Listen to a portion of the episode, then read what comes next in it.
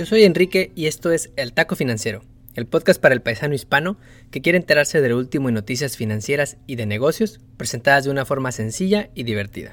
Hoy es lunes 13 de julio y te traigo un par de tacos que demuestran que las crisis también son oportunidades. Como primer taco, Walmart anuncia un nuevo modelo de suscripción que busca competir con Amazon Prime y ofrecerte hasta cursos de verano. 15 años más tarde, pero hasta en las mejores familias aplica el más vale tarde que nunca. Como segundo taco, Uber Eats anuncia la compra de Postmates, el rival más débil en las Delivery Wars en Estados Unidos. Te traigo los detalles, su intento fallido por comprar a otro rival y cómo esto afecta a la industria del delivery de comida. Antes de comenzar, les enviamos un fuerte abrazo a los amigos del Taco Financiero que están estudiando en Estados Unidos y se han visto afectados por una decisión política más del gobierno de Trump en contra de los migrantes en este caso estudiantes internacionales. Por si no lo escuchaste, recientemente el gobierno de Trump emitió una serie de reglas que obligarían a cerca de un millón de estudiantes internacionales a salir del país si su universidad ofrece solo clases online. Muchos de ellos superaron el enorme reto que es obtener un permiso para estar en este país, poder rentar un departamento en este país y hasta financiar los gastos que implica vivir en Estados Unidos, y que tus metas de repente se vayan al limbo porque a alguien se le ocurrió que podría ayudar en la campaña de Trump, aunque niegue nuevamente la enorme aportación que hacemos los migrantes a este país, refleja una estatura política más baja que Tyrion Lannister. Tan tonta es esta decisión que varias universidades de prestigio como Harvard o el MIT han demandado al gobierno de Trump en una corte federal, respondiendo que esta movida es pura grilla política y va a debilitar aún más la educación superior en este país. A todos ellos les mandamos un fuerte abrazo. Dicho eso, comencemos con el menú de hoy.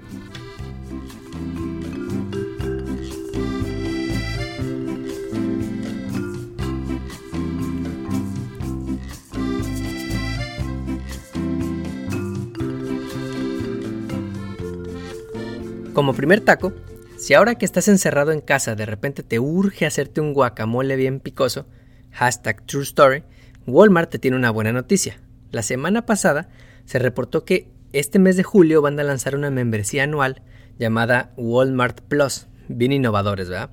Con la que buscan ofrecerte un chingo de cosas. Básicamente se parece a una combinación de Amazon Prime y una membresía de Costco, que costará 98 dólares anuales, pero que te ofrecerá lo siguiente. Primero, te van a mandar a tu despensa a domicilio el mismo día, las veces que quieras. Puedes pedir el guacamole hoy, las cebollas el martes, miércoles los chiles, tú me entiendes. También vas a poder recibir tu despensa en tan solo dos horas por si te agarra esa sed de la mala. Segundo, para cuando te hartes de trabajar en casa y quieras irte a trabajar al coche, vas a tener descuentos en gasolina en las estaciones que tienen en varias ubicaciones en Estados Unidos. Tercero, Walmart piensa hasta en las criaturas en este verano y te ofrecerá acceso a una plataforma que tienen que se llama Camp, que es como un campamento de verano online impartido por famosos como Neil Patrick Harris o Barney de How I Met Your Mother, Drew Barrymore y hasta LeBron James. Un poco tarde, más o menos 15 años más tarde que su principal rival en comercio electrónico, Amazon. Debes saber que Amazon lanzó su famosa membresía de Amazon Prime desde el año 2005, con la cual te ofrece el famoso Next Day Delivery de ese disfraz de tiranosaurio Rex que definitivamente no necesitas, tu despensa a domicilio de Whole Foods, Prime Video, entre otras cosas. ¿Qué ventajas tiene Walmart para competir en eso de las membresías frente a gigantes como Amazon y su famoso Amazon Prime? Ahí te va mi opinión. En primer lugar, su enorme presencia física en más de 4.700 tiendas le hace los mandados a los almacenes de Amazon. Piensa en cualquier conocido que tengas y pregúntale si conoce algún Walmart cerca. Seguramente te va a decir que sí. Esto le permite ofrecerte cosas que Jeff Bezos mataría por ofrecerte, como delivery el mismo día y hasta en dos horas. Amazon actualmente ofrece delivery en dos días para miembros Prime. No solo eso, otra de las noticias que se conocieron de Walmart la semana pasada es que creó una nueva empresa llamada Walmart Insurance Services LLC. Ya te imaginarás para qué. Segundo, la pandemia también le ha ayudado a este gigante del retail, particularmente en su canal de ventas online. Tan solo en el primer trimestre de este año, Walmart aumentó 71% sus ventas online respecto al año pasado, y el año pasado ya andaba creciendo a tasas del 40% anual. Nada mal para una empresa que vale 300 mil millones de dólares. Tercero, si te pones a pensar dónde comprar tu despensa, seguro piensas en Walmart, e o hasta Target. Y como última opción se te ocurre ir a comprar a Whole Foods, propiedad de Amazon, a menos que seas el hipster de la familia. En resumen, Walmart por fin le entra al modelo de suscripciones, aprovechando que ahora prefieres pedir el súper a domicilio que ir a arriesgarte a que alguien más haya tocado tus manzanas con sus manos llenas de quién sabe cuánto virus. Dada su presencia física y sus servicios adicionales, tiene potencial para competirle a Amazon en la lucha por el comercio electrónico. Como segundo taco, la semana pasada Uber anunció que por fin se le hizo comprar a uno de sus rivales. Se trata de Postmates y te voy a platicar sobre cómo cambia esto la industria de las apps de delivery en Estados Unidos. Hace unas semanas se reportó que Uber intentó comprar a Grubhub, tercer lugar en el mercado del delivery, pero esto no sucedió por dos razones. La primera, había rumores de que el gobierno le negaría la autorización para comprarlo, por preocupaciones de concentración de mercado, porque iba a ser muy grande, pues. Y dos, porque la empresa europea Just Eat Takeaway le comió el mandado y ofreció más dinero que Uber para comprar Grubhub. Así que Uber siguió tocando puertas y finalmente acordó comprar Postmates por la pequeña cantidad de 2.600 millones de dólares, posicionándose como un firme segundo lugar en la industria a través de Uber Eats. 2.600 millones de dólares es más o menos 13 veces el valor de los supermercados Fiesta. Pero primero un poco de contexto. ¿Quién es quién en las apps de delivery? En primer lugar, con 44% del market share en Estados Unidos, se encuentra DoorDash. DoorDash se fundó por allá del 2012 en Palo Alto, California, por unos estudiantes en la Universidad de Stanford que de hecho empezaron a hacer delivery por las noches alrededor del campus, hasta crecer a ser la principal empresa de delivery, valuada en más de 16 mil millones de dólares de acuerdo con su última ronda de evaluación. Debes saber que cuando una empresa aún no cotiza en bolsa y se financia con inversiones privadas, cada nueva ronda de levantamiento de capital actualiza la evaluación de la empresa. Es decir, tú inviertes mil dólares en el changarro de tu paisa y le dices yo creo que tu business vale unos 10 mil dólares. Así que si le meto mil dólares, soy dueño del 10% de la empresa. Es un poco más complicado, pero el principio básico es ese. El punto es que DoorDash anda planeando cotizar en bolsa pero aún no lo hace y todavía no puedes comprar una acción de esta empresa. En segundo lugar está Uber Eats, del que estamos hablando en este taco.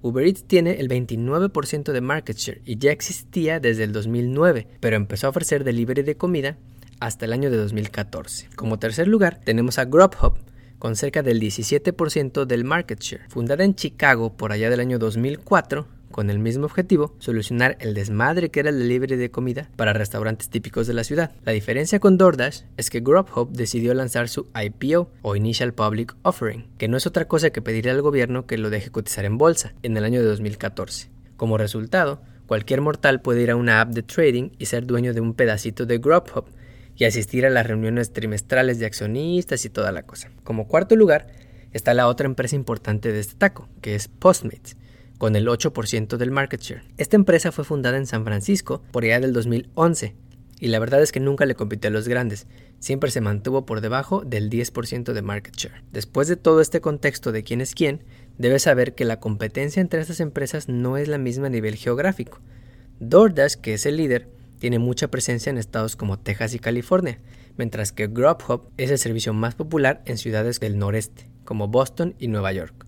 Uber, por su parte, tiene sus principales ventas en ciudades como Miami o Atlanta. Finalmente, regresando al anuncio de Uber de la semana pasada, con la compra de Postmates tendrán un market share cercano al 37%, posicionándose como un firme segundo lugar detrás de DoorDash. Lo interesante de todo esto es que la compra se da en un contexto en el que el comercio online y la compra de todo desde tu teléfono se ha disparado con la pandemia actual.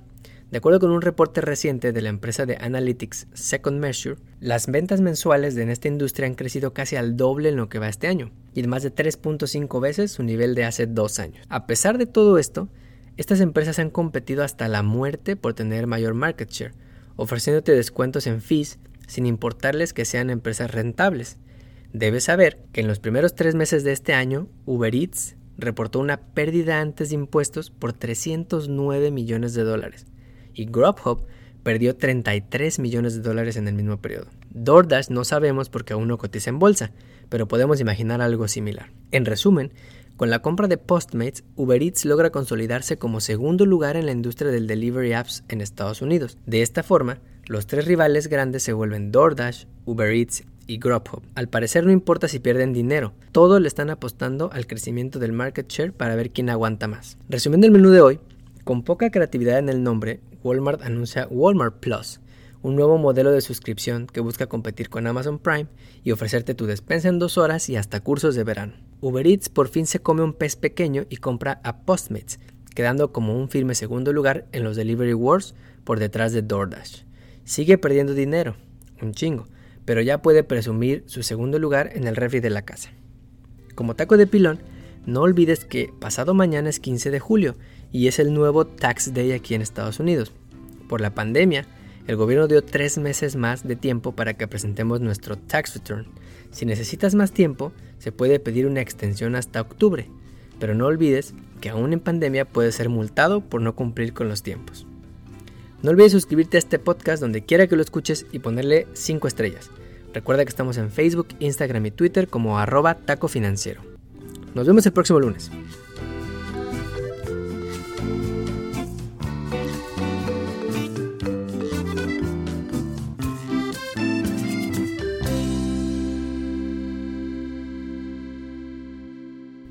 El podcast que acabas de escuchar, El Taco Financiero, refleja la opinión exclusiva del presentador o sus entrevistados, y no representa la opinión de patrocinadores o terceros. El podcast tiene el objetivo exclusivo de informar y no busca promocionar la compra de acciones de empresas en específico. Tampoco es un reporte de investigación y no representa consejo legal o financiero.